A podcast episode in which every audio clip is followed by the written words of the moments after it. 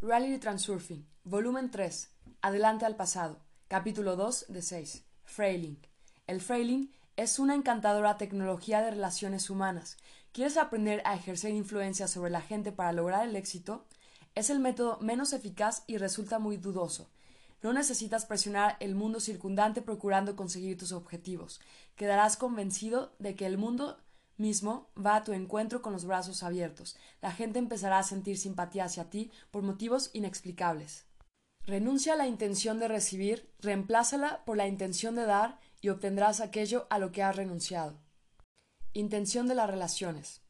Estamos acostumbrados a medir el éxito de nuestra vida, por un lado, por el nivel de nuestros logros, por el otro, por el volumen de los problemas acumulados. El transurfing ayuda a no luchar contra los problemas e incluso no tanto a resolverlos como a no topar con ellos. Simplemente, de nuevo, los objetivos se logran con un método poco trivial, con ayuda de la intención exterior. Cualquier problema o logro, de un modo u otro, nace de las relaciones con la gente, sean personales o de negocios. Surge una pregunta ¿Sería posible utilizar la intención exterior en las relaciones interpersonales?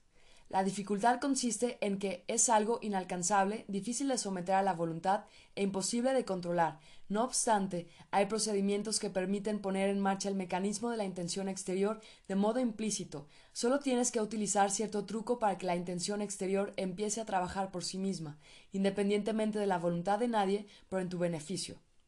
¿Qué es lo que motiva a la gente? La intención interior. Pues bien, utiliza la intención de ellos en vez de utilizar la tuya. Renuncia a la tuya y permite a la intención exterior poner en marcha el mecanismo de la intención interior ajena. Para conseguir lo deseado del mundo exterior, a la intención exterior le basta con mover el dedo meñique, puesto que ella, por sí sola, no desea ni hace nada puesto que permite a la intención interior trabajar sintonizada con el mundo. Utiliza la intención interior de la gente para conseguir tus objetivos. A pesar del matiz egoísta de la frase anterior, no estás utilizando a la gente. Todos los problemas, de un modo u otro, nacen como resultado de un conflicto entre las intenciones interiores de diferentes personas. Uno, guiado por sus propios intereses, quiere conseguir algo de otro. El otro, a su vez, piensa lo contrario y quiere salirse con la suya. ¿Cómo equilibrar la diferencia de intereses y satisfacer las necesidades de ambos? Tarea difícil, ¿verdad?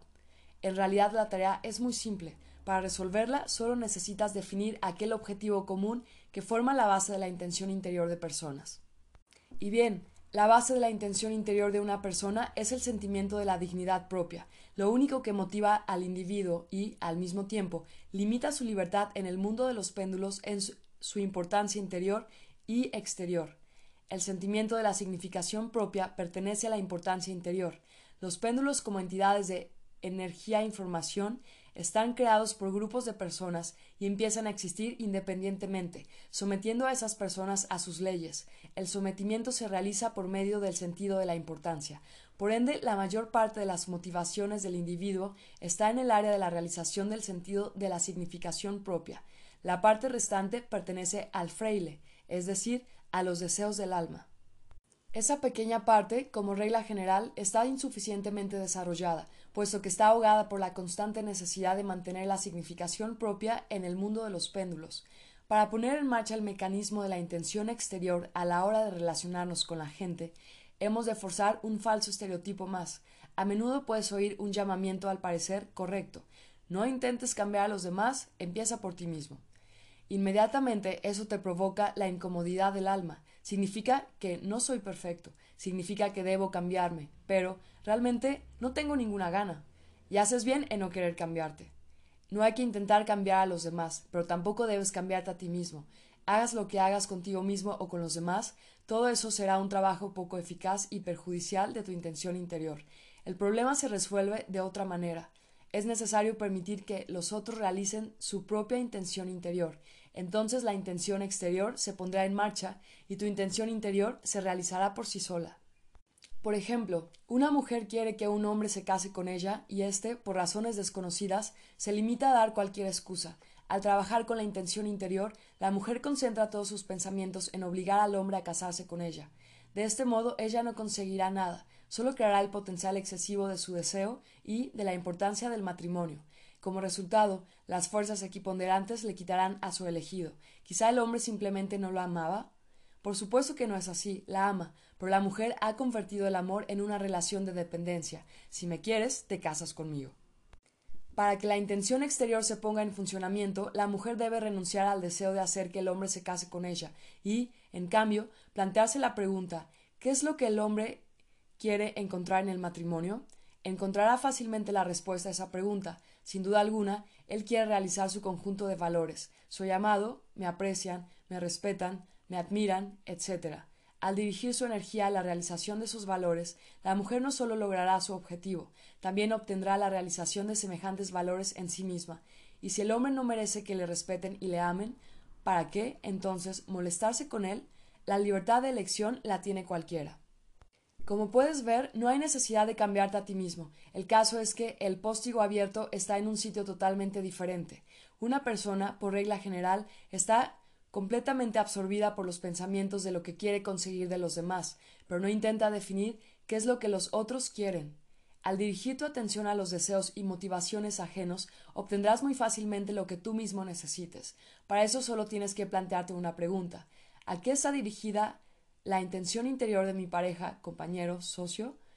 Eso significa alejarse volando del cristal y, por fin, ver el postigo abierto. En cuanto lo has notado, en cuanto lo has hecho, Solo te quedará redirigir tu intención interior a la realización de la intención interior de tu pareja, compañero o socio. De esta manera, tu intención interior se transformará en la exterior.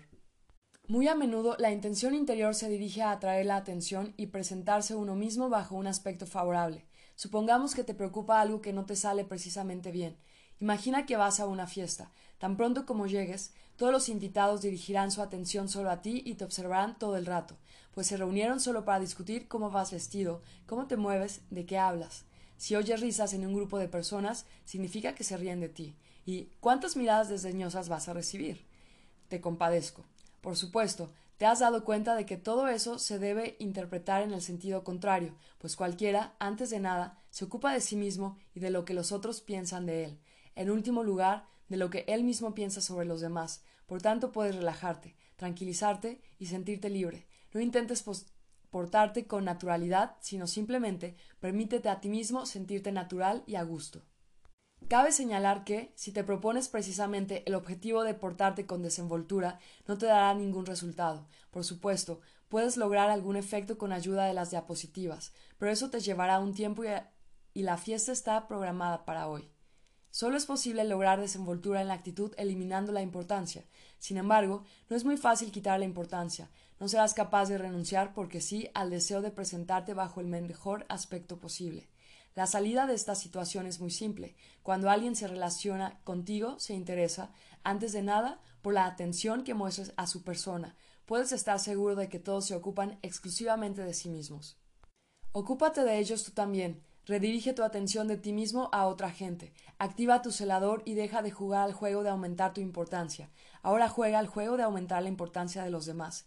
Interésate por ellos, escúchalos, obsérvalos. No tienes que adularlos. Limítate a moverte a favor de la corriente. En cuanto redirijas tu atención de ti mismo a otras personas, el potencial excesivo de la significación propia desaparecerá por sí solo. Es entonces cuando lograrás actuar con desenvoltura. Para atraer la atención hacia tu persona, basta con expresar interés por los que te rodean.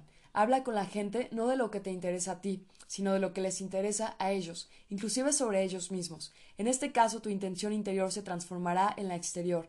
La gente de tu entorno se interesará enseguida por un interlocutor así. Simplemente no sabrán escapar de tu intención exterior, puesto que esa trabaja de un modo completamente inconcebible. Es inútil intentar hacer que los otros se interesen por tu persona. Eso es la intención interior. Interesarse por los demás, eso es la intención exterior. Al renunciar a la intención interior y redirigir tu atención a los otros, sin esfuerzo alguno obtendrás de ellos el resultado deseado. La intención exterior hará eso por ti. Quizá te dirás, ¿cómo es posible que interesándome por otros atraiga su atención? Bueno, vale, empezaré a mostrarles interés, pero ¿acaso por eso seré más interesante? La cosa es que, aunque seas mil veces más atractivo de lo que eres, todos, en primer lugar, están siempre ocupados en su propia persona, y en último término, en los demás. Tú mismo, al intentar atraer la atención, piensas exclusivamente en ti. Cuando se demuestra interés por una persona, esa persona obtiene la realización de su intención interior. ¿De dónde procede esa realización? De ti, por supuesto. Después de haber realizado su intención interior con tu ayuda, ¿por quién podrá interesarse esa persona? Solo por ti. La gente se interesa por personas conocidas, estrellas de cine y la música, pero es un interés de otro género. Si no eres una estrella, te pueden considerar como posible pareja, compañero, socio. Tomemos como ejemplo el caso extremo del interés por la gente famosa. Los fans se interesan por todos los detalles de la vida de su estrella favorita. La admiran, pero, como regla general, no se les ocurre considerar como un posible partner a este famoso o famosa. En las relaciones cotidianas no importa cuán interesante seas, sino hasta qué punto congenias con determinada persona para relacionarte con ella. Eso es precisamente lo que ella valora. Al pensar en sí misma y estando junto a ti, esa persona consciente e inconscientemente evalúa hasta qué punto encajas en el guion de la relación, donde ella estará satisfecha con su propia persona. El individuo recibe tal satisfacción si, de alguna manera, se reconoce su significación. Yo gusto a alguien, se interesan por mí, no soy insignificante, me respetan, no soy peor que los demás, me aprecian. Ahora piensa qué obtendrás si en un caso te impones a otra persona y, en otro, te interesaras por esa persona. Por supuesto encajarás en todos sus parámetros si le concedes la satisfacción por su significación. Al obtener esa satisfacción, esa persona cerrará los ojos a tus defectos evidentes y perdonará tus debilidades. Todo eso una persona lo considera en último lugar, pero tú, al estar preocupado por tus imperfecciones, intentas ocultarlos y mostrar tus virtudes. Repito, tus virtudes y tus imperfecciones a tu partner le interesan en el último lugar, pues en primer lugar le interesa el sentido de la significación propia que recibe él al comunicarse contigo. Puedes ser súper en todos los aspectos, pero eso no te ayudará a la hora de hacer amigos o partners. Al contrario, mucha gente famosa se siente sola. Tus excelentes parámetros pueden incluso perjudicarte en cierto grado en tu búsqueda de un partner. El hombre ve que eres súper, pero lo que primero evalúa es cómo de significante será él junto a tal perfección. Si te luces ante él con toda tu belleza, lo más probable es que él decida que su personalidad empalidecerá a la luz de tu resplandor. Deja de lado tus parámetros y dirige toda tu atención a esa persona. Hazla sentir importante al lado tuyo. Entonces la conquistarás. Al interesarte por la gente, hazlo con sinceridad. No les hagas entender que conoces algunos trucos de cómo ganar su simpatía o que tu actitud esconde intereses egoístas. Si pretendes conquistar la simpatía de las personas, ellas merecen, al menos, tu participación sincera. Mucha gente, al procurar conseguir reputación ante un interlocutor interesante, trata de mostrarse del mejor modo posible. Soy muy inteligente, he visto y he experimentado mucho. Así actúa la intención interior. La mayoría de las personas se porta de este modo precisamente cuando quiere pasar por interesante. Apártate un paso de esa estructura homogénea y acepta otra postura. Ponte como objetivo no mostrarte como un interlocutor atractivo, sino dar la posibilidad a tu colocutor de mostrarse interesante. Sintonízate con su frecuencia y escúchale con atención, haciéndole preguntas y mostrándole tu interés por el tema y por la personalidad de tu partner. Podéis conversar durante varias horas de manera tal que sea él quien lleve la mayor parte del diálogo. Al final de la conversación, tu partner estará absolutamente convencido de que ha encontrado un interlocutor atractivo y una persona fascinante en todo sentido. Así actúa la intención exterior, permite que se realice la intención interior de otros. Como resultado obtendrás aquello a lo que has renunciado. Has renunciado a lucir tu personalidad y has permitido que se revele la personalidad de otro. En cuanto lo has hecho, este otro se convierte en tu admirador, puesto que le has permitido realizar su intención interior. Nunca podrá recibir nada parecido de ningún famoso. Pues, ¿y si quieres despertar interés de una persona que no te considera como un interlocutor para la comunicación? Por ejemplo, necesitas que acepte tu propuesta de negocio, pero ella no quiere. Simplemente no le interesa. En este caso, más que nunca, contarás con su interés solo si te olvidas de ti mismo y diriges toda tu atención solo a esa persona. Muestra tu sincero interés por todo lo que le interesa, habla con ella de eso. Solo entonces revelará interés por tu problema. Puedes preguntar ¿por qué debo escuchar a los demás? Interesarme por ellos, prestarles atención, quererles, respetarles, mientras que ellos se preocupan cada uno solo por sí mismo y a mí no me quieren ni escuchar? Bien, pero ¿Por qué ellos deben interesarse por ti, admirarte, quererte y respetarte? Todo lo que has imaginado diciendo que soy así o asá en comparación con ellos no es más que un invento de la intención interior, vestido en el potencial excesivo de relación de dependencia e importancia. Tu intención interior es ser alguien significativo. Serás realmente significativo a los ojos de los demás solo si renuncias a tu intención interior y permites que se realice la intención interior de otros. Tu ventaja es que utilizas tu intención exterior, mientras que ellos hacen lo contrario. Emplea tu ventaja. En general, cuando quieres obtener algo de una persona, puedes utilizar un método universal. Básicamente la esencia de ese método se reduce a renunciar a la intención interior de obtener y reemplazarla por la intención de dar. Se hace muy fácilmente. ¿Quieres conseguir que una persona en particular te aprecie y te respete? No exija respeto, respétala tú mismo, hazla sentir significativa a tus ojos. ¿Necesitas compasión y reconocimiento? No los busques. Preocúpate sinceramente por la persona y sus problemas. ¿Procuras caer simpático? No lo lograrás por tus ojos bonitos. Revélale tú mismo la simpatía hacia ese individuo, entonces le caerá simpático por definición. ¿Necesitas ayuda y apoyo? Ayuda tú mismo. De este modo aumentarás tu significación y como esa persona no querrá ser menos significativa, no quedará en deuda contigo. Por fin, ¿quieres tener un amor recíproco? Renuncia al derecho de posesión y a la relación de dependencia. Te resultará si te limitas a amar, sin esperar nada a cambio. Un amor así se encuentra muy rara vez y nadie será capaz de resistirse a él. En todo caso, recibirás sin falta aquello a lo que has renunciado. Hay una pregunta más. ¿Cómo estimular a una persona a hacer algo? Con la intención interior puedes obligarla, si tienes ese poder sobre ella. También puedes convencerla de la necesidad de hacerlo. Por el método más eficaz te lo ofrece la intención exterior. Organizar todo de tal manera que la persona quiera ayudarte por iniciativa propia. Para eso necesitas concordar tu asunto con los objetivos y aspiraciones de esa persona dada. Plantéate la pregunta ¿Cómo relacionar lo que quiero yo con lo que necesita el otro? Para empezar, determina las necesidades de la otra persona, qué procura conseguir, qué le falta, dinero, poder, el respeto de los demás, satisfacción por un bajo bien hecho, cuidar de los niños, prestigio, un puesto en el trabajo, fama, etc. Todas esas cosas son variaciones de un mismo tema, la significación propia. Cada cual, al fin de cuentas, se siente mal si no significa nada en este mundo. Si uno no es nadie, si es poco lo que depende de él, entonces procura aumentar la propia importancia. Al lograr algún resultado, la persona se plantea nuevos retos, sube el listón de la significación propia. De esa manera, el hombre pasa toda la vida alcanzando la importancia interior. No hay nada malo en eso. No se puede juzgar a nadie por su intención de ser significativo. Cada uno lo logra a su manera. Pero intentar, intentan todos. Al contrario, si uno se detuvo en su desarrollo personal y no quiere nada, eso ya es malo, pero eso ocurre rara vez. Normalmente, una persona siempre se esfuerza por algo. Como regla general, siempre hay algo que no le convence en la situación que ocupa en el mundo que le rodea. Por tanto, determina de qué manera la tarea hecha aumentará el sentido de la importancia propia de esa persona. Luego preséntasela a la luz del aumento de su significación. Permítele a esa persona alimentar su significación y ella, por iniciativa propia, querrá hacer lo que tú le pides. Una vez hecho el trabajo, sé generoso al apreciar sus virtudes.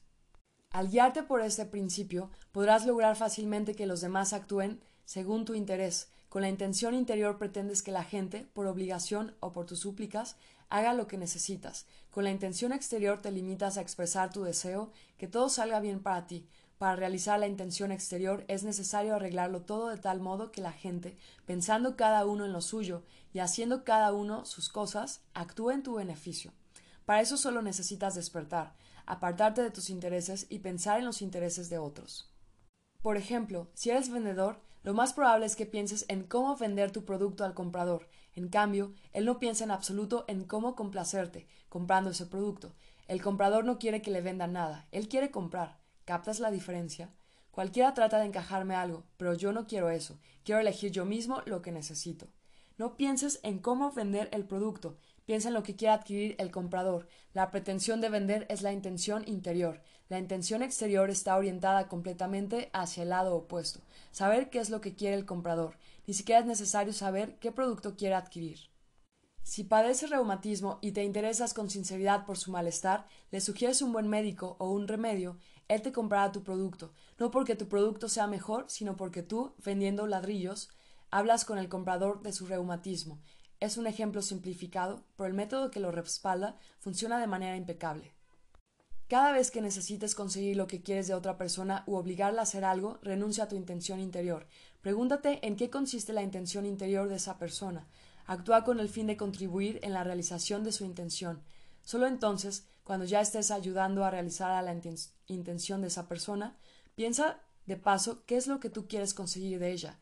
Al ocuparte de realizar su intención, introduce, como por casualidad, tu petición. También podría suceder que la cosa diese un giro inesperado y no tengas necesidad de mencionar tu asunto. Todo ocurrirá por sí solo. En eso consiste la fuerza mágica de la intención interior. Un modo aún más eficaz de influir en la gente es tratar de inducirle la intención interior. Si lo analizamos, resultará que es bastante fácil de hacerlo. La intención interior casi siempre es motivada por la importancia interior. Cada persona, hasta cierto punto, de un modo u otro, procura defender, destacar y elevar su significación. Si necesitas conseguir algo de alguien, solo tienes que inventar un modo que le permita aumentar su significación. Eso se denomina desafiar. Puedes desafiar a un grupo de personas a ver quién es el mejor, o jugar con el sentimiento del honor profesional. Salgamos con la cabeza alta. Puedes simplemente recurrir a la importancia interior. Enseñaremos a todos lo que valemos. Si uno ha aceptado el desafío en el contexto de la significación propia, cumplirá tu voluntad como si fuera suya. Así será precisamente porque has renunciado a tu intención interior y has dirigido tu atención a la intención interior de otra persona. Aprovecha la intención interior de los otros, no la tuya propia. Corriente de las relaciones. Como regla general, tú o tu empresa, a fin de cuentas, producen algo que es consumido por otras personas. ¿Cómo estimular a la gente a querer comprar precisamente ese producto? Si crees que te lo van a comprar solo porque es un producto excelente, te equivocas. Un error típico sería la posición de la intención interior. Creamos obras maestras, por tanto, la gente las va a comprar sin falta. La posición de la intención interior comete un error triple. En primer lugar, la frase creamos obras maestras resalta la importancia interior. Consideras que tu creación es perfecta, significa que para ti es importante. Y como es así, no serás capaz de valorarlo objetivamente, pues no eres indiferente a tu creación. En segundo lugar, la intención interior está dirigida a venderla a la gente y no querrá comprarla, puesto que desde su punto de vista no es ninguna obra maestra, la intención de alguien de vender no les interesa en absoluto. Y para terminar, el principal error es que la intención interior, en vez de concentrarse en las necesidades de los compradores, se concentra en el producto mismo. La orientación limitada de la intención interior te llevará a la creación de un producto perfecto que nadie va a necesitar. Eso sucede muy a menudo. La posición de la intención exterior consiste en determinar qué es lo que quiere la gente, qué le falta, qué necesita, qué es lo que la mueve, qué le interesa. La intención exterior se dirige según la corriente de las variantes. Al ocuparte en producir la obra de arte, sacada de la chistera por tu propia mente, intentas moverte contra la corriente. La mente siempre tiende a idealizar sus capacidades, se entusiasma por completo con el proceso de creación sin ver nada a su alrededor. La mente trata de someterlo todo a su control, pero la demanda de los consumidores apenas se somete a manejo alguno y siempre sigue su propio curso. Según la corriente, para dirigir de alguna manera la corriente de la demanda se necesitan grandes recursos para la publicidad, pero tampoco eso funciona siempre. La mente no es capaz de predecir las tendencias de la demanda, pero no es necesario. Todo lo que necesitas es ir al paso de la corriente y advertir cada mínimo cambio en su trayectoria. No hay necesidad de inventar el objeto de la demanda. Casi ninguno de los inventos que se adelantan su tiempo encuentran aplicación alguna. Eso no significa que no se deba crear algo principalmente nuevo. Se trata de que si calculas beneficiarte de una obra maestra creada por ti, que adelanta la corriente de las variantes, lo más probable es que pierdas la apuesta. Por supuesto, si el descubrimiento es verdaderamente genial, es capaz de hacer que estalle el mercado, pero eso ocurre muy rara vez. Solo la empresa dirigida a satisfacer la demanda corriente tiene el éxito garantizado. Y ahora volvamos de nuevo a la pregunta planteada ¿Cómo estimular a la gente a querer comprar tu producto? La respuesta será de ninguna manera. Es muy difícil, si no imposible, conseguirlo. Con la intención interior estarás intentando imponer tu producto. La intención exterior, al moverse por la corriente, trata de determinar qué es lo que la gente quiere y de qué está harta. La demanda se determina por la corriente de las variantes. La corriente de las variantes ya contiene todas las respuestas y solo la corriente puede ofrecerte la garantía del éxito. No sin razón la mayoría de los descubrimientos o inventos fundamentales son efectuados por varias personas casi al mismo tiempo e independientemente. En eso se revela el fenómeno del movimiento de la realización material en el espacio de las variantes. Lo que deba pasar sucede a su tiempo. Leonardo da Vinci anticipó muchos de los inventos que solo ahora encuentran su realización material. Parece que todo es ya evidente por sí. Sin embargo, la mente continuamente pierde la memoria y trata de escaparse de la corriente y someterla a su control. Ya te he dicho que la corriente de las variantes es un regalo de lujo para la mente. Tienes que recordarlo siempre y aprovechar tal suerte. Entonces la multitud de problemas y obstáculos pasarán de largo. Una gran parte de problemas de las relaciones humanas es consecuencia de la lucha de la mente contra la corriente de las variantes. La crítica es una de las revelaciones de esa lucha. La crítica es una de las revelaciones de esa lucha. La crítica es el resultado directo de la intención interior. Estimular a alguien y centrarse en sus cualidades positivas corresponde a la intención exterior. Criticar a alguien es lo mismo que luchar contra el mundo circundante. De eso no obtendrás ningún beneficio, a no ser que consideres beneficio el intento de fastidiar a tu adversario y volcarle toda su, tu bilis. El estímulo, al contrario, es la fuerza propulsora con respecto a las ideaciones con la gente. Al culpar y criticar a alguien, intentas influir en él con tu intención interior. Mientras que al destacar sus méritos, a pesar de todo, no pierdes nada, pero permites que la situación se desarrolle a tu favor. No culpes de nada a los otros. Muchas personas son propensas a reprocharse y retener el sentimiento de culpa, pero nadie está dispuesto a tolerar los reproches de los otros. Al culparse a sí mismo, uno es capaz de llegar hasta el sadomasoquismo. Sin embargo, las acusaciones de otros siempre resultan hirientes. En cualquier caso, el otro se sentirá ofendido, aun si no tiene razón y la acusación es justa. Bien, ¿y para qué te sirve culparlo? ¿Para qué descargar tu bilis sobre él? Pero de esa manera creas el potencial excesivo por el que sufrirás tú mismo. Si tu objetivo principal es convencer a alguien de que reconozca su error, una vez más no lo vas a conseguir. Al escuchar tus acusaciones, es poco probable que él reconozca del todo que no tiene razón.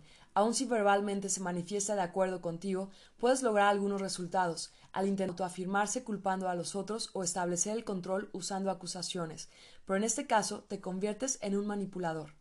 Si no persigues ninguno de estos objetivos, renuncia a la crítica y a las acusaciones. Al reprobar y criticar a la gente, estás dando manotazos en el agua e intentando de ir contracorriente. Despreocúpate de las imperfecciones de los demás y piensa solo en sus méritos. Es lo que significa moverte según la corriente, y es lo que te brindará un beneficio inapreciable. Si tu celador no duerme, él siempre te ayudará a encontrar una explicación de por qué la persona a la que intentas acusar actúa precisamente de esta manera. El celador, al ser tu observador interior, no permitirá que te entregues por completo al juego y comiences una discusión o una pelea. Mira el juego desde un lado.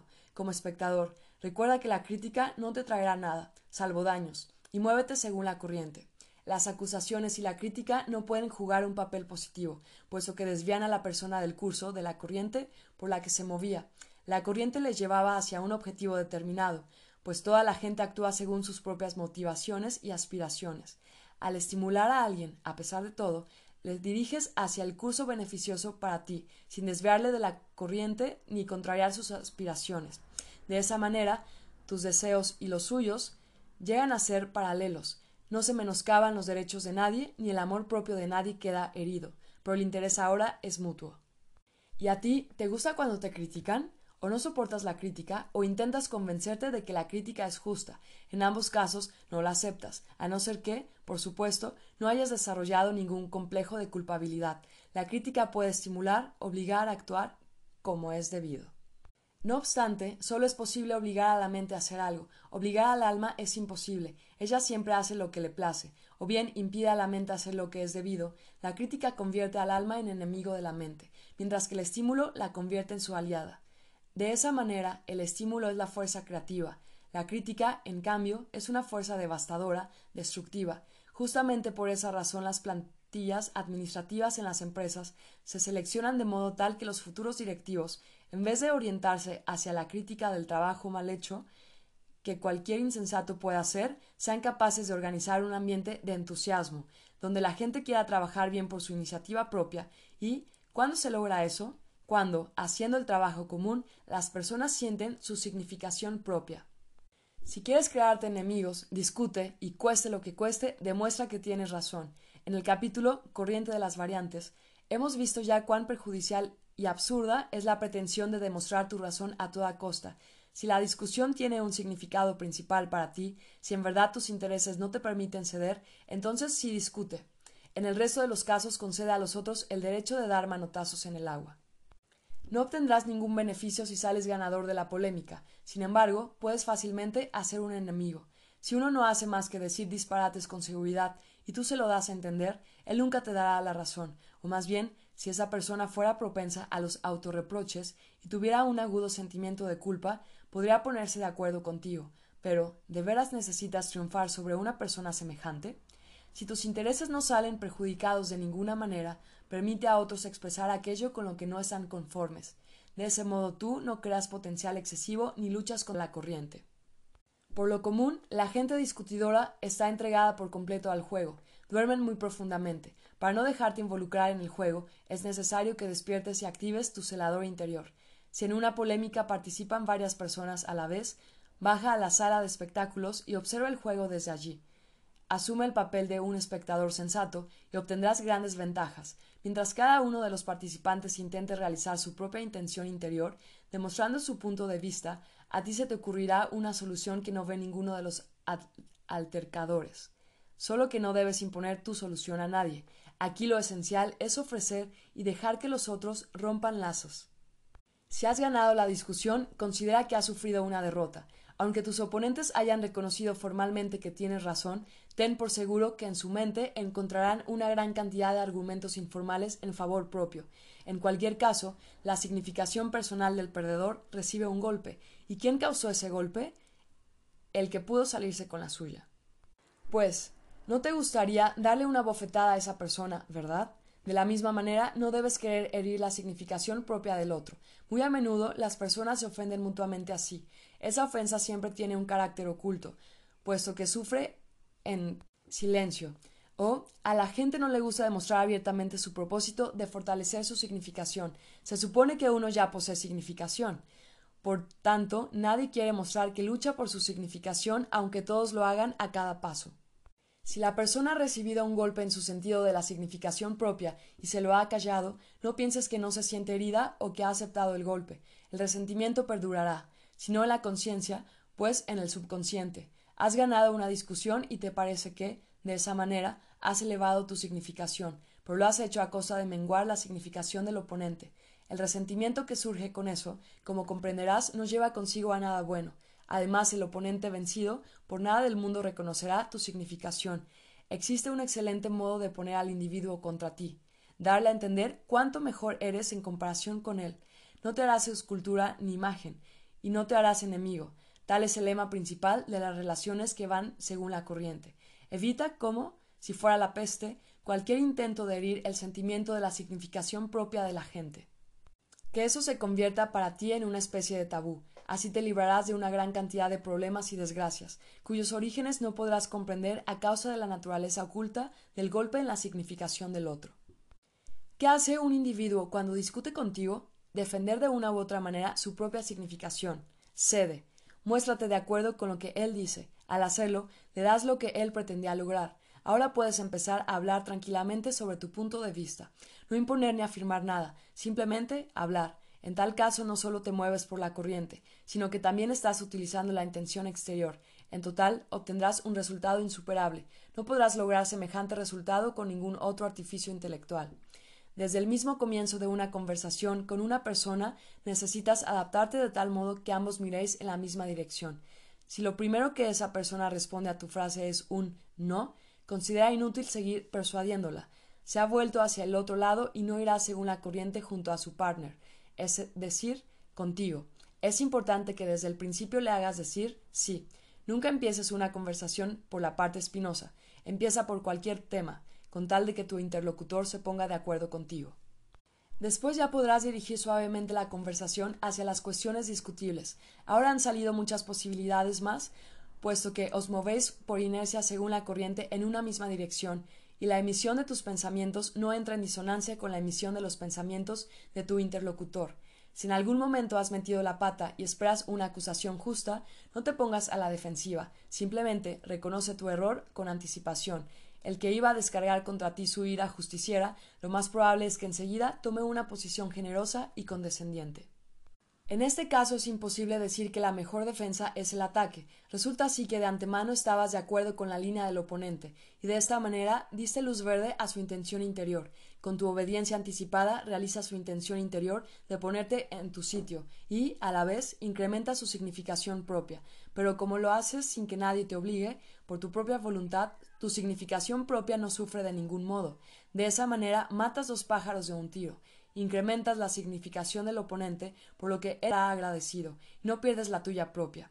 Al defender tus errores, estás remando contra la corriente y dando energía a los péndulos. El deseo de justificarte a toda costa está provocado por el nivel elevado de importancia interior. Quítate esa larga insoportable, esa carga insoportable. Regálate el derecho a cometer errores y permítete hacerlos. No defiendas tus errores, sino reconócelos conscientemente la vida enseguida se te hará mucho más fácil. Ya te he dicho, las molestas observaciones de la gente pueden ser muy útiles, las propuestas de otros, que en el primer impulso estás propenso a recibir de uñas, y al fin y al cabo resultarán no del todo carentes de sentido. Las observaciones y propuestas de los otros te hieren si tú mismo has elevado el nivel de tu importancia interior. Renuncia a la importancia, deja de resistir a la corriente y reconoce que los otros pueden tener razón o al menos tenlo en cuenta. Dile a esa persona que realmente ella tenía razón cuando dijo esto y aquello. Verás el resultado. Aunque no sea necesario decírselo, hazlo, pues no pierdes nada. Cualquiera comete errores, sea tonto o inteligente, pero a diferencia del primero, el inteligente reconoce sus errores, de modo que, al aceptar que en aquel momento esa persona tenía razón, ganará su simpatía. La gente vive en el mundo agresivo de los péndulos, donde debe defender sus posiciones y protegerse a cada instante. Y hete aquí ofreciéndole a alguien hacer eso por él. En este momento dado, él tiene resuelto el problema de defensa de sus posiciones con respecto a ti. Enseguida se siente aliviado. Te está agradecido por ayudarle en ese combate. Para él ya no eres un adversario potencial, sino su aliado. En un instante, toda esa situación se proyecta en la mente de tu partner a nivel subconsciente. Tú piensas del mismo modo cuando duermes despierto, pero si practicas el estado consciente, no te supondrá ninguna dificultad y hasta te parecerá interesante asumir el papel del testigo de la razón ajena. Cuando resulta que uno ha tenido razón, los otros se lo callarán, pero tú, en voz alta, reconócelo. Si para ese individuo el momento dado tiene un significado principal, se convertirá en tu deudor. En cualquier caso te quedará agradecido, aunque su gratitud sea inconsciente en su mayor parte. Imagínate en qué jungla vive la gente. Siempre necesitan estar alerta, considerar a todos como potenciales adversarios, incluso si una relación es aparentemente amistosa. Cada cual se preocupa por sí mismo y está en un estado permanente de defensa. Eso no es ninguna exageración. Simplemente desde ya hace mucho tiempo todos estamos acostumbrados a tal estado de cosas. En un ambiente semejante serás un verdadero hallazgo para la gente cansada de luchar. ¿Te imaginas cuántos aliados podrías ganar? Y para eso no necesitas casi nada, quitar la importancia propia y no mostrarte remiso para reconocer que otro tiene razón. Tú actúas conscientemente, y esa es tu ventaja. Pero la gente duerme y no te dará las gracias, si ellos pudieran despertar y expresar conscientemente su actitud, entonces podrías oírles decir Pero si este tipo es bastante inteligente, esta persona me cae bien, me inspira simpatía. Nadie te lo dirá en voz alta, tampoco lo hará para sus adentros. Sin embargo, si expresáramos la sensación inconsciente, sonaría precisamente así. Las personas preocupadas y agobiadas por la importancia, como regla general, no notan ninguna otra cosa. Tú tienes una ventaja enorme, conciencia, ausencia de la importancia y consideración con los demás. Utiliza tu ventaja y verás oro ahí donde otros ven solo piedras. Sintonización con el fraile. Al comunicarse entre sí, las personas se amoldan, en cierto grado, la una con la otra. Se tiene en cuenta el carácter, el temperamento, el nivel del intelecto, los modales, etc. Si la sintonización no resulta, no se llega a la comprensión mutua y la comunicación se reduce simplemente a llenar el aire con palabras. Sin sintonizarte con la frecuencia de tu partner, no lograrás una comprensión recíproca. El término sintonización con la frecuencia del partner tiene un carácter puramente convencional, Tú, por supuesto, comprendes que utilizo ese modelo simplificado solo por razones de comodidad. Como ocurre exactamente la sintonización a nivel físico, para nosotros, en principio, no tiene importancia. La esencia consiste en que cada individuo tiene un conjunto característico e individual de parámetros de personalidad, el fraile. Al establecer un estrecho contacto con alguien, practicas el frailing, tu sintonización con los parámetros de esa persona. El éxito de la interacción depende directamente del acierto con que hayas podido captar la esencia del fraile de tu partner. Eso no es tan complicado como pueda parecer.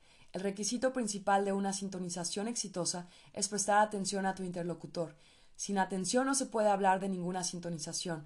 Eso parece ser muy obvio. Sin embargo, como regla general, en cualquier conversación, la gente se preocupa exclusivamente por sus propios pensamientos. Cierta vez, un importante hombre de negocios dijo Todos quieren ofrecerme algo, pero nadie me pregunta qué es lo que yo necesito.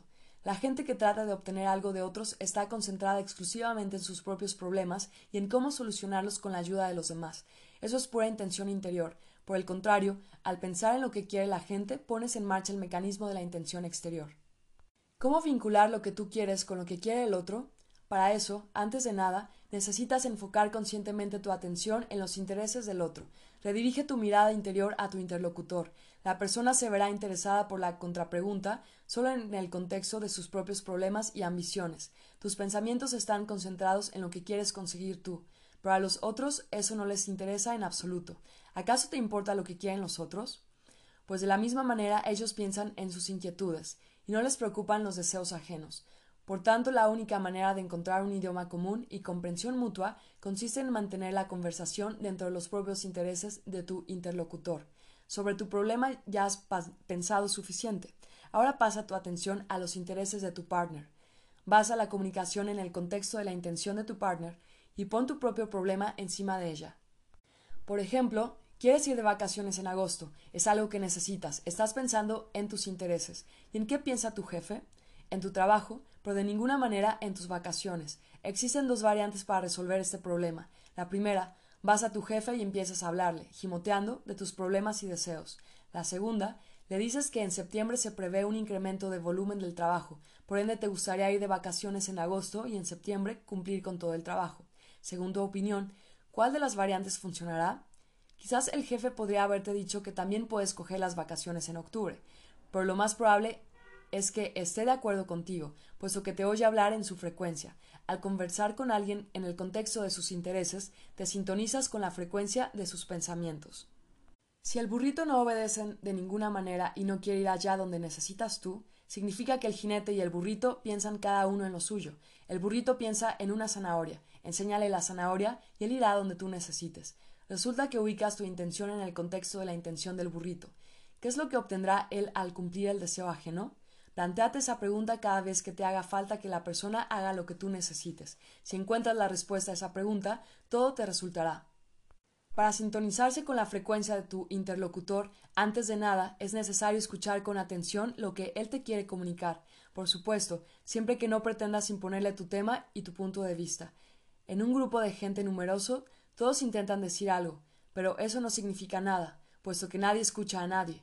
Por supuesto, la gente puede fingir que está escuchando, pero el 90% de, de su atención está ocupado en sus propios pensamientos. Para adquirir reputación de buen interlocutor, no es necesario que brilles con tu ingenio y erudición, te bastará con escuchar atentamente a tu partner. Si alguien no se interesa en absoluto por ti, pero necesitas despertar su interés y participación, habla con él sobre lo que a él le interesa, Olvida por un tiempo lo que te interesa a ti. Es una frecuencia totalmente distinta. Cámbiate a la frecuencia de tu partner. Ponte en su lugar, al hacerlo comprenderás qué es lo que mueve a esa persona, conocerás la razón por la que él actúa precisamente de ese modo, comprenderás su punto de vista. Cuando te sintonices con su frecuencia, podrás pasar suavemente a las cuestiones que te interesan a ti. La primera y la más simple clave de la frecuencia de una persona es su nombre. No se puede ignorar el hecho de que, desde el nacimiento mismo, el hombre está habituado a que le llamen por su nombre. Al conversar con él, utiliza su nombre con frecuencia y eso producirá su efecto. Llamar a una persona por su nombre sirve como una especie de contraseña que informa que vienes con intenciones amistosas y que reconoces la significación de esa persona. Cada hombre, en uno u otro grado, mantiene siempre el campo de protección que defiende su significación, no podrá sintonizarse con la frecuencia de tu partner si él está rodeado por una pared protectora de oficialidad o desconfianza. A veces es posible eliminar este obstáculo con una desarmante espontaneidad. Si tú le das a entender que no mantienes campo de protección de tu significación y no tienes intención de atacar, tu partner también bajará su pantalla protectora. Pero el método más eficaz para acabar con cualquier pared separadora es mostrar una sincera simpatía hacia esa persona. ¿Por qué nosotros amamos a nuestras mascotas? Porque ellos siempre nos expresan sinceramente que se alegran de vernos, menean la cola, ronronean, brincan, chirrian, expresan su alegría de cualquier modo. También existen otros animales menos comunicativos, por ejemplo, los peces de acuario, pero semejantes criaturas no inspiran amor. Son como plantas o parte del diseño interior. Es como si aquellos a los que amamos nos dijesen No necesito nada de ti, solo estoy muy contento de verte. Es una de las razones más importantes por la que queremos a nuestras mascotas. Al tratar con la gente, si quieres caer simpático, hazle saber que te alegras de verla. No hace falta que expreses una exaltación perruna. Basta con sonreír, saludar con entusiasmo, llamar a la persona por su nombre, escucharla con atención, pero si te portas como un pez de acuario, el trato contigo será equivalente. El mecanismo que está detrás de todo eso es muy simple. A nivel del subconsciente, tu interlocutor pensará He encontrado a una persona que está contenta de verme, por tanto no soy un don nadie. Entonces significo algo en este mundo. Ella me lo demuestra. Qué persona tan simpática y agradable. La atención y el interés deben ser sinceros. No hay nada más vulgar que el interés mostrado como parte de la etiqueta. La gente se pone la sonrisa como un atributo.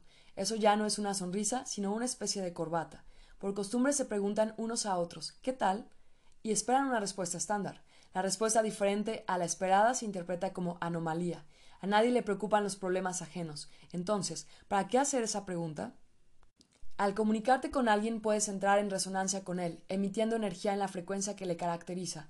Cada persona tiene su frecuencia de resonancia, su caballo de batalla. Es algo que especialmente le apasiona, que le interesa, algo de lo que se orgullece. El caballo de batalla de uno es la cuerda que suena en su frecuencia de resonancia. Si has logrado determinar su pasión, conversa con él sobre su pasión, que se desahogue con tu ayuda. Es el método más eficaz de establecer contacto. Al agarrar este hilo, podrás conquistar fácilmente la benevolencia de esa persona. Puedes ganar fácilmente la simpatía de alguien. Si le pides que te ayude a salir de una dificultad o que te haga un pequeño favor, al pedir un favor a tu partner, renuncias a tu significación y elevas la de él. Se siente más significante si le das a entender que necesita su ayuda y le brindas la oportunidad de manifestarse, de destacar su importancia.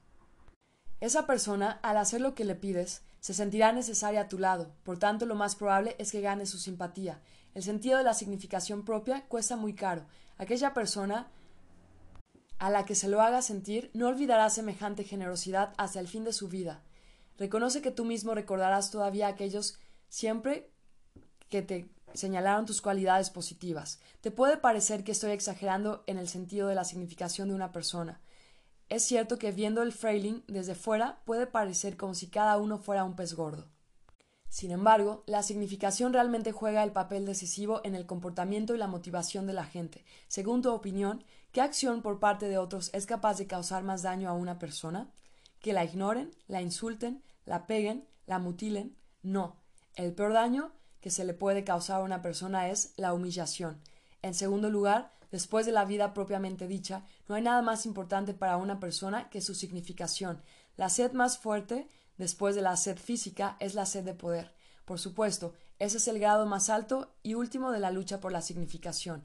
Poca gente llega a tal extremo en su lucha por la significación propia, pero reconoce que, si uno lo tiene absolutamente todo, solo le queda por conseguir el poder. Nada excita tanto como el poder. De aquí puedes sacar tu propia conclusión sobre qué papel juega el sentido de la significación propia en la actitud y motivación de una persona.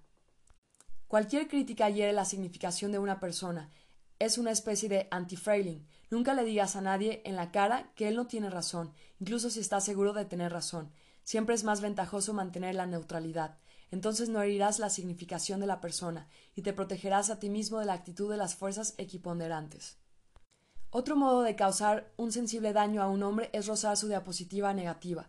La diapositiva se sostiene sobre el film de la importancia, de modo que, al rozar la diapositiva, le tocas en lo vivo. Una diapositiva negativa es cuando a una persona no le gusta algo de sí misma. Como sabes, un individuo con diapositiva negativa trata de ocultarla de sí mismo y proyectarla sobre los demás, pero intenta hacerle una contraacusación, es decir, devolverle la proyección y verás cuán violenta seguirá su reacción.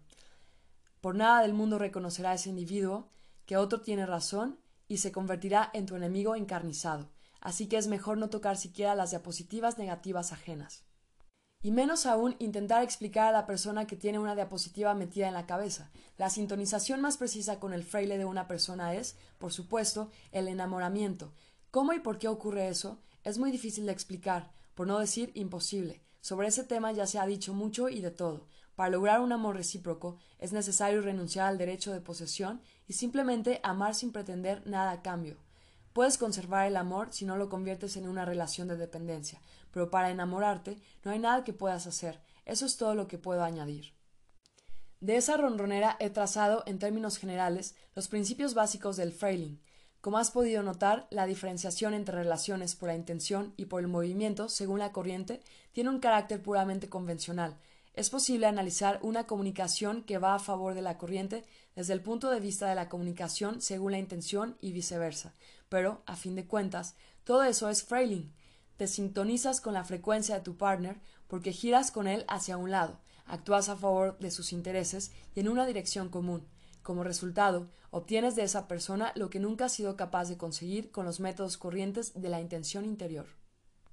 Energía de las relaciones.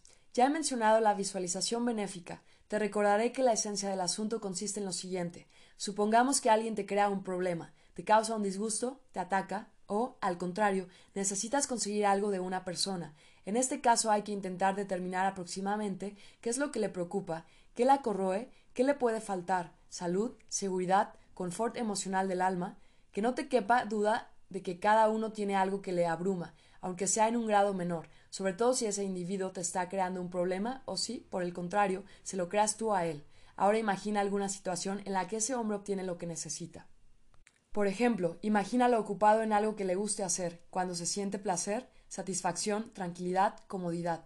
No hay que pensar mucho en un guion favorable. Visualiza enseguida cualquier imagen que se te ocurra. Supongamos que él está sentado al lado de la chimenea con una jarra de cerveza, que goza bañándose en el mar, pasa por un valle de flores, monta en bicicleta, brinca de alegría. Si logras complacerle, el hombre sin causa manifiesta, sentirá simpatía por ti y hará lo que le pides, o suavizará la situación problemática.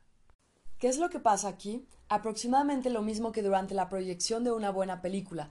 Por una buena película me refiero a un filme que lleva en sí la sensación de celebrar la vida. La ves y sientes una especie de ligereza, placer y humor festivo en el alma. Pues bien, el cine crea la fiesta del alma a nivel mental y emocional, mientras la visualización benéfica la crea a nivel energético. Si has logrado sintonizarte con éxito con el fraile de esa persona y adivinar sus necesidades, se sentirá una ola de confort. La diferencia entre una fiesta mental y una energética es la siguiente. Al obtener el manjar energético, el que haya recibido este regalo siente confort, pero no es consciente de cuál ha sido la causa, por eso ya no importa. Lo principal es que la persona se siente cómoda precisamente al lado tuyo. Es lo que le causa simpatía por ti. Cabe señalar que la visualización benéfica debe llevarse a cabo con sinceridad, uniendo las aspiraciones del alma y la mente. Si logra ser sincero al desear el bien a esa persona, entonces el efecto será muy perceptible. Como sabes, precisamente el exceso de energía libre convierte al individuo en una persona encadora, magnética, fuerte y carismática. La gente, la mayoría de las veces sin darse cuenta, siente la fuerte energía vital de un individuo, dependiendo de la suavidad o dureza de la emisión. La persona enérgica es percibida como encantadora o fuerte. En cualquier caso, la fuerza de la emisión es proporcional a la cantidad de la energía libre y el grado de la unidad del alma y la mente. El exceso de energía libre se desborda como una fuente sobre otras personas, y ellas lo sienten. La energía libre es modulada por los pensamientos de uno. Cuanto más cerca estén las miras del alma y la mente, más pura es la modulación. Por algo todas las personas fuertes dan una impresión de integridad y plenitud interior. En general, como ya he dicho, el encanto es el amor mutuo entre el alma y la mente. Cuando el alma se libera de la funda, el hombre obtiene fuerza de atracción. El encanto no consiste en la fuerza propiamente dicha, sino en la unidad entre el alma y la mente. Eso es exactamente lo que la gente necesita. Por ende, las personas encantadoras les atraen como la luz atrae a las polillas. A nivel energético, el encanto se manifiesta como una emisión pura de la unidad del alma y la mente. Si además de eso la fuerza de las fuentes de energía es bastante potente, la persona resplandece literalmente con un encanto excepcional. Una persona encantadora vive en mutuo acuerdo entre el alma y la mente, es decir, según su propio credo. se encuentra en el estado de celebración del alma, disfruta de la vida y se baña en su amor sin sabor alguno a narcisismo, pues precisamente esa sensación de celebrar la vida es la que sienten los otros. Hay muy pocas personas así, pero tú puedes ser una de ellas. Para eso necesitas volverte hacia tu alma, empezar a quererte y salir al camino de tu objetivo. Con eso no solo cambiarán tus cualidades personales, también tu cuerpo se volverá atractivo, la cara simpática y la sonrisa cautivadora. En la línea de la vida de tu objetivo, tu aspecto, es decir, el decorado del sector, se corresponderá con los parámetros de la emisión en la que estás satisfecho contigo mismo. Eso no es un tan increíble como puede parecer. Si no me crees, mira tus fotos hechas en algún periodo de tu vida en que tenías una mala racha. Al entrenar tus canales energéticos y al aumentar tu fuerza vital, desarrollas tus capacidades extraordinarias de influir sobre la gente y ganar su simpatía. En general, para ser el alma de la fiesta es imprescindible y suficiente renunciar a la importancia y activar tus fuentes energéticas. La persona con exceso de energía libre siempre despierta interés y atrae a los demás. Eso se revela sobre todo con más evidencia si la frecuencia de energía libre está sintonizada con la resonancia de la frecuencia de los pensamientos de la gente que te rodea. Supongamos que estás discutiendo un tema con tus colegas de trabajo o tus amigos. La frecuencia de todos los interlocutores está sintonizada aproximadamente con un mismo objetivo y es como si todos se mecieran al unísono. Activa tus fuentes, Deja que inunden a los circunstantes con tu energía, percibe tu capa energética y siente cómo se extiende y se apodera de todos los participantes. Entonces tus observaciones tendrán un peso considerablemente grande. La gente sentirá precisamente la fuerza de tus pensamientos. Al comunicarte con la persona cara a cara, podrás lanzarle mentalmente una visualización favorable para él. Si, al mismo tiempo, tus fuentes energéticas están activadas, le causarás la impresión más positiva. Tal método te otorga gran ventaja en situaciones en las que se necesitan tu encanto y tu fuerza personal. Tendrás éxito en negociaciones, exámenes, entrevistas, en las relaciones personales. Una visualización benéfica te sintoniza con la frecuencia de tu interlocutor de modo más eficaz y tolerante. Los vampiros energéticos se sintonizan con el fraile tocando las cuerdas sensibles de uno o metiéndose en su alma, pero a diferencia de ellos, tú no toqueteas el fraile de alguien y no le quitas la energía, sino, al contrario, le regalas la tuya. Él sin duda lo apreciará y te estará agradecido. Indulgencia.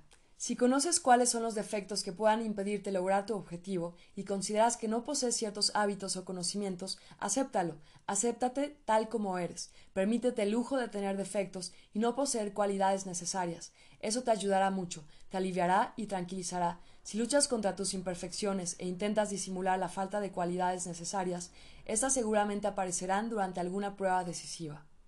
La no aceptación se hará saber en modo de obstáculos. Tú mismo crearás esas barreras. En primer lugar, el sentimiento de culpa e inferioridad crea potencial excesivo. Las fuerzas equiponderantes empeorarán la situación aún más. En segundo lugar, la intención exterior sin duda realizará esos temores. Lo que intentas bloquear infaliblemente estará incluido en el guion. Por ejemplo, en una entrevista, si sin falta te harán una pregunta a la que temes, o te pedirán demostrar algo que no sepas hacer. Pero lo más importante es que, en un momento crucial, te sentirás cohibido o entrarás en estado de estupor. ¿En qué se gasta tu energía? En mantener el potencial excesivo de la importancia, en la lucha contra las fuerzas equiponderantes y en el manejo de la situación que se te va rápidamente de las manos. Cuanta más significación atribuyas a tus imperfecciones, más frenéticamente se opondrán las fuerzas equiponderantes. Cuanto más aprietes el agarre del control, más fuerte será la presión de la corriente de las variantes, que no tiene absolutamente ninguna intención de detenerse. Total, toda la energía de tu intención está agotada. ¿De qué eres capaz en tal estado?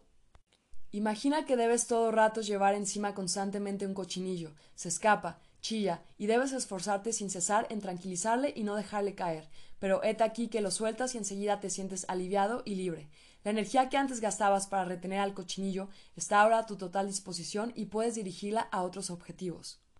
La comparación con el cochino no es tan burda como pueda parecer. Es poco probable que puedas ocultar tus imperfecciones. Es mejor concentrarte en tus cualidades. Tú mismo notarás hasta qué punto te sentirás mejor, libre y más a gusto cuando te sueltes y aceptes tus imperfecciones antes de aquel acontecimiento en el que debes mostrar lo mejor de ti. Puede ser una entrevista, un examen, una intervención, una competición, al fin y al cabo, una cita. Quítate la importancia interior, concédete la indulgencia, absolución de los pecados, de tus imperfecciones, y te sentirás como si te hubieses librado de un gran peso. Eso significa que ha desaparecido el potencial excesivo y se ha liberado la energía de la intención. La lucha contra las propias imperfecciones es el trabajo sin sentido de la intención interior, es el esfuerzo de la mosca golpeándose contra el cristal. Eliminar el potencial excesivo y liberar la energía te brinda grandes ventajas. Por algo se dice, mientras los ojos temen, las manos hacen. ¿Qué es mejor? Estar atormentado por las dudas, revolcarse en los complejos propios, relamerse del deseo, ocultar desesperadamente los defectos y babear, o simplemente quitarse de encima toda esa porquería y hacer con calma el trabajo de la intención purificada? Si te resulta imposible quitarte la importancia, entonces tienes que soltar el agarre del control sobre la situación y pasar de las preocupaciones a la acción activa en sí. Simplemente empieza a actuar, de cualquier modo que puedas, no importa si resulta eficaz o no, permítete actuar de mal en peor. El potencial de la importancia se disipará en el proceso del movimiento, se liberará la energía de la intención y entonces todo te saldrá bien. En busca de trabajo. Como conclusión de este capítulo me gustaría demostrarte los principios del transurfing incluyendo el frailing, en un asunto práctico que preocupa a todos. Tal vez ya te has informado, a través de distintas fuentes, sobre cómo redactar un currículum vitae y cómo actuar en una entrevista de trabajo. Quizá te resultará fácil sacar algunas nuevas y útiles conclusiones de lo que sigue a continuación. Para empezar, necesitarás determinar cuál es tu trabajo. Aquí puedes confiar totalmente en el método de elección de tu objetivo y tu puerta. Por tanto, no te lo repetiré. Simplemente debes recordar que tienes el derecho real de elegir y que tus posibilidades se limitan solo por tu propia intención y el nivel de importancia que le atribuyes a todo eso. En el proceso de identificación del tipo de tu trabajo, no pienses en su prestigio, en los medios para conseguirlo ni en tus defectos. Piensa solo si realmente necesitas ese trabajo. Vamos a suponer que te han surgido dudas de que si habrá un sitio en ese trabajo tan bueno que has elegido.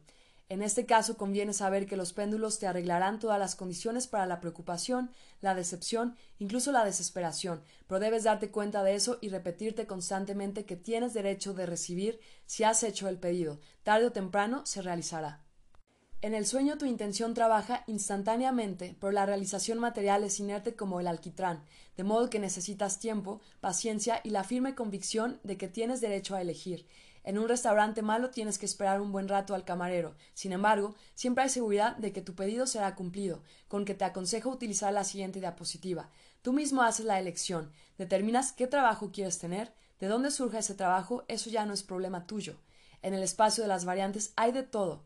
Son los péndulos los que nos intentan inculcar a la mente lo contrario. La única cosa que debes hacer es elegir y tener la firme intención de obtener lo pedido.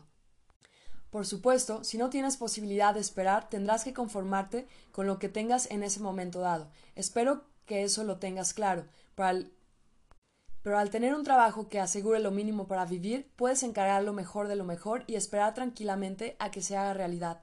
Si tu trabajo te gusta, pero sientes una especie de constreñimiento, entonces llévate en tu mente una diapositiva sobre lo bien que haces tu trabajo, qué satisfacción y placer te da eso.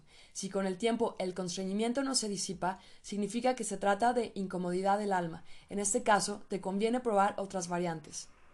Tras definir el tipo de trabajo, que te gusta, empieza a proyectar mentalmente la diapositiva donde el objetivo ya está conseguido. Al mismo tiempo, por supuesto, no tienes que estarte con las manos cruzadas, sino hacer lo que sea necesario. No obstante, antes de empezar a redactar el currículum vitae y prepararte para la entrevista de trabajo, tienes que enfocar tu intención en una dirección precisa. Sería un error concentrarse en el objetivo de ser admitido en el trabajo. El objetivo debe estar presente en la mente en modo de una diapositiva donde ya estás contratado y todo se quedó en el pasado. Al pensar en si te aceptan o no, inevitablemente creas los guiones del fracaso. Acuérdate de las cadenas de transferencia. El primer eslabón es hacer tu currículum vitae pues en eso precisamente tienes que centrar tu intención interior. Al redactar el currículum, enumera todo lo que sabes hacer, pero indica solo un cargo, aquel al que aspiras. Hay fuertes razones para eso. En primer lugar, al intentar manifestar tu completa disposición a hacer esto, lo otro y lo de más allá, demuestras tu inseguridad y corres el riesgo de despertar desconfianza en tu futuro empleador, que pensará que estás dispuesto a hacer cualquier trabajo con tal de que te contraten. En segundo lugar, al proponerte varios objetivos a la vez, te extiendes por la superficie y tu intención deja de ser un eje central para convertirse en una ameba. En tercer lugar, cuando te comprometes con demasiadas cosas a la vez, aumentas el potencial excesivo a tu alrededor y, como consecuencia, no logras nada. Puedes elegir, pero debes elegir solo una cualidad a la vez. Pues man, cuando eliges un juguete, no le exiges que al mismo tiempo reúna en sí las propiedades de una muñeca, un juego de mesa y un arma, ¿verdad? Averigua quién quieres ser en realidad, qué cargo se adapta mejor a ti. No seas tímido, después de todo, eliges un trabajo para ti mismo. Recuerda, no hace falta luchar por el lugar bajo el sol. Tienes derecho a elegir. Indica precisamente el perfil que hayas elegido. No dejes que te preocupe el hecho de que tal trabajo pueda escasear. Si te permites tener, obtendrás exactamente lo que quieres. ¿Cómo se realizará todo? Eso no debe inquietarte. Deja que la intención exterior se encargue del asunto. A la hora de redactar el currículum vitae, la intención interior se orienta a mostrar qué brillante especialista eres, mientras que la intención exterior se dirige a las necesidades del empleador. ¿Sientes la diferencia? Por supuesto, todos necesitan especialistas brillantes. No obstante, si eres un novato en la búsqueda de empleo, te confundirá ver que el empleador prefiere, antes que a un especialista tan brillante como tú, a alguien de virtudes más modestas. Tu rival se te adelantará precisamente porque sus parámetros encajan con más exactitud con la idea del empleador respecto de este puesto. Pero tú también encajas, incluso aún más. Pues ahí está la cuestión. Ese aún más crea la situación en la que lo mejor es enemigo de lo bueno. El empleador está completamente absorto en su intención interior de escoger un especialista que se corresponda con los parámetros establecidos por él mismo. Así que se pega contra el cristal sin ver al lado un póstigo tan grande y abierto como tú. La mente no es capaz de prever la demanda y tratará de presentarte como una obra de arte, lo que eres según su opinión. Pero el mercado dicta otros criterios totalmente diferentes. Es posible y necesario tratar de mostrar el lado más favorable, sin exagerar, por supuesto pero al hacerlo, dirige todos tus pensamientos y motivaciones hacia los problemas de tu potencial empleador. Pregúntate constantemente ¿qué es lo que él quiere obtener de ti? ¿Qué es lo que él necesita? Ponte en su lugar. Puedes proceder de un modo muy simple. Revisa todos los puestos vacantes de tu perfil. Apunta todas las responsabilidades y las cualidades requeridas de los posibles candidatos. Notarás que se repiten en muchos aspectos. De esa masa general escoge todo lo que te concierne. Alístalo a tus responsabilidades y cualidades y obtendrás lo que el empleador quiere ver en tu currículum vitae. Puedes copiar en él literalmente todo lo que el empleador solicita del pretendiente. Al intentar adornarte, no te expreses con frases inventadas, sino en el mismo lenguaje que habla el empleador. Imagina que no eres un solicitante, sino el empleador redactando un currículum vitae ideal para su trabajador. En tal caso, el currículum corresponderá a sus criterios, no a los tuyos. Para poder hacerlo, tienes que revisar una gran cantidad de anuncios de trabajo y meterte en el pellejo de los que los publica. Puedes y debes indicar todo lo que sabes hacer, aparte de lo que se exige. Sin embargo, se debe destacar y realzar especialmente lo que el empleador requiere. Tu currículum tiene que sonar como un acorde claro de las exigencias del empleador. Antes de publicarlo en Internet, por ejemplo, ponte en el lugar del empleador y busca los currículos de los especialistas de tu perfil. Te prometo que harás muchos descubrimientos y obtendrás una gran ventaja. El caso es que la mayoría de los solicitantes, guiados solo por la intención interior, enseguida van a campo traviesa a la sección de búsqueda de los puestos vacantes y allí publican sus currículos. Ahora bien, intenta buscar primero los currículos de otros especialistas del punto al que aspiras. Imagina que eres tú quien elige un candidato. Entonces verás todos los méritos y faltas de tus competidores. Conocerás lo que se siente lo que siente un empleador al leer todos esos currículums vitae y comprenderás lo que debes cambiar con el tuyo. Una vez hecho el currículo, puedes enviarlo a las diferentes compañías, solo que no fuerces la puerta, deja que se abra por sí sola, es decir, tienes que ofrecerte sin insistir, haz que sean ellos los que le elijan. Por ejemplo, publica tu currículo en los diferentes medios de comunicación, no presiones al mundo con tus deseos y aspiraciones. Mueve el enfoque de tu atención de buscar trabajo a anunciar tu presencia en el mercado laboral. En la medida de lo posible, permítele que el trabajo te encuentre por sí mismo. Nunca mandes dos veces el mismo currículo a la misma compañía. Debes respetarte y conocer tu valor. Si eres un especialista exclusivo, envía tu currículo a todas las agencias de trabajo y espera tranquilamente la captura. No cuentes con una respuesta inmediata. Puede suceder que debas esperar mucho para que tu pedido se cumpla. Eso depende de la pureza de tu intención. Si tu deseo arde con una llama viva, las fuerzas equiponderantes te pondrán trabas de cualquier modo posible. A menudo el pedido se realiza cuando uno ya ha perdido toda esperanza. Cuanto más indiferente seas con tu pedido, más rápido se realizará. La ausencia de deseo ofrece una libertad que te permite concentrarte en la intención de actuar en vez de preocuparte por un posible fracaso. Por fin te han llamado para una entrevista de trabajo. Ahora es preciso ser especialmente cuidadoso en observar la dirección de tu intención. Pensar en qué es lo que te ofrecerá el trabajo en esa empresa será la intención interior estrecha de miras. Concentrar los pensamientos en lo que tú aportarás a esa empresa será la intención exterior. Ha llegado la hora de quitar de la mente la diapositiva del objetivo, volverte de espaldas a ti mismo y concentrarte por completo en las necesidades del em-, empleador. Ahora te debe interesar exclusivamente su intención interior. Infórmate sobre la compañía, cuanto más mejor, a través de sus folletos promocionales. Define de qué se enorgullece la empresa en especial, cuáles son las diferencias que destacan al compararse con sus competidores. Hazte una idea clara de eso y menciona sin falta todos esos aspectos en la entrevista. Cada empresa, como cualquier péndulo, tiene su frecuencia de resonancia. Esa frecuencia se caracteriza por muchos parámetros. Determina el espíritu de esa empresa. ¿Cuál es su ética corporativa, reglamentada o libre? ¿Cuál es el trato acostumbrado entre la gente, oficial o amistoso? ¿Qué es lo que se valora más en ese trabajo? ¿El entusiasmo y la iniciativa propia o la disciplina y el sentido del deber? ¿El trabajo en equipo o la individualidad y creatividad? etcétera. Todo eso aplica limitaciones a los empleados, determina el modo de su comportamiento y los convierte en miembros del grupo propiamente dicho. Si logras compenetrarte con el espíritu de la empresa, aún en la entrevista ya te considerarán uno de los suyos.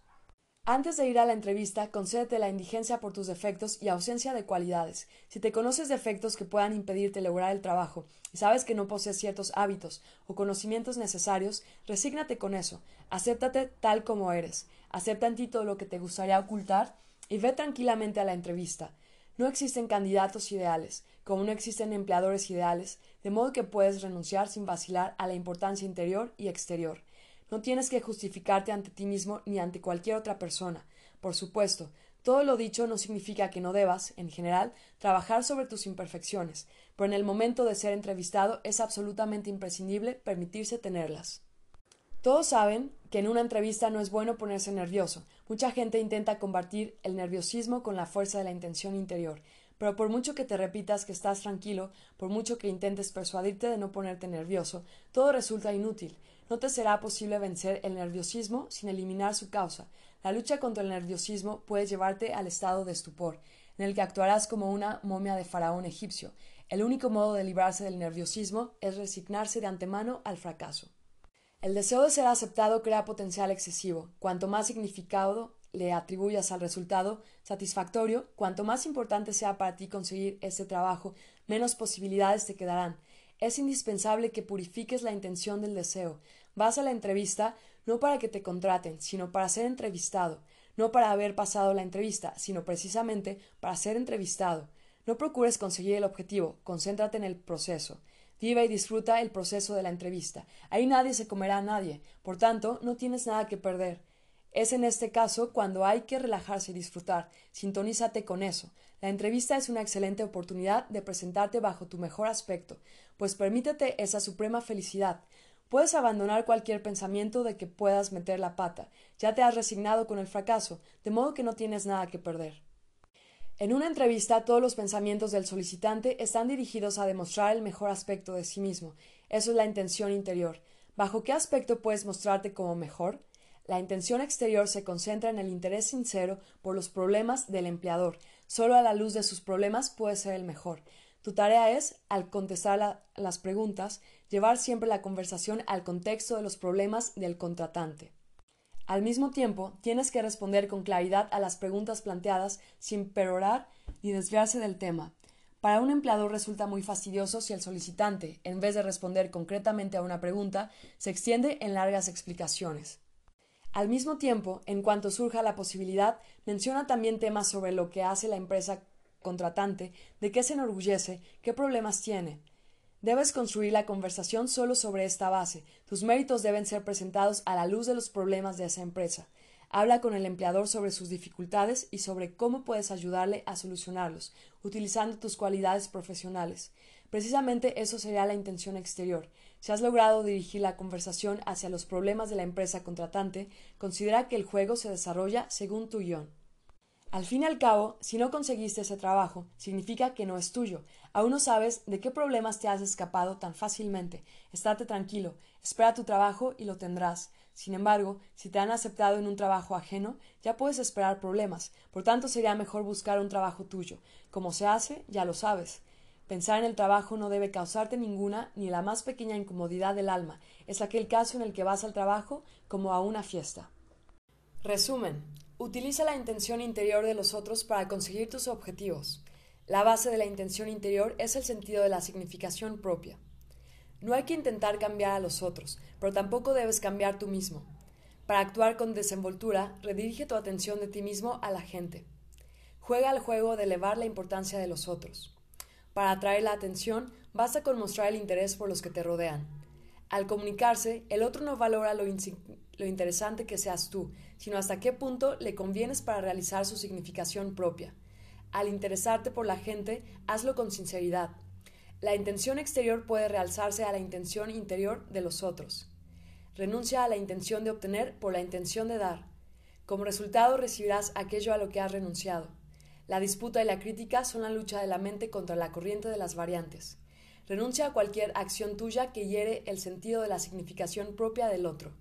Al empezar una conversación, gira junto con tu interlocutor en la misma dirección según la corriente. No defiendas tus errores, reconócelos conscientemente. Asuma el papel de testigo del otro cuando ese tiene razón. Manifestar sincera simpatía a una persona quita su pantalla protectora. Pedir un pequeño favor a alguien hace que le caigas bien. La visualización benéfica produce confort a nivel energético. La fuerza de la influencia de una persona es proporcional a su cantidad de energía libre. El encanto es el amor mutuo entre el alma y la mente. Permítete el lujo de tener defectos y no poseer cualidades necesarias. El potencial excesivo de la importancia interior se disipa en la acción.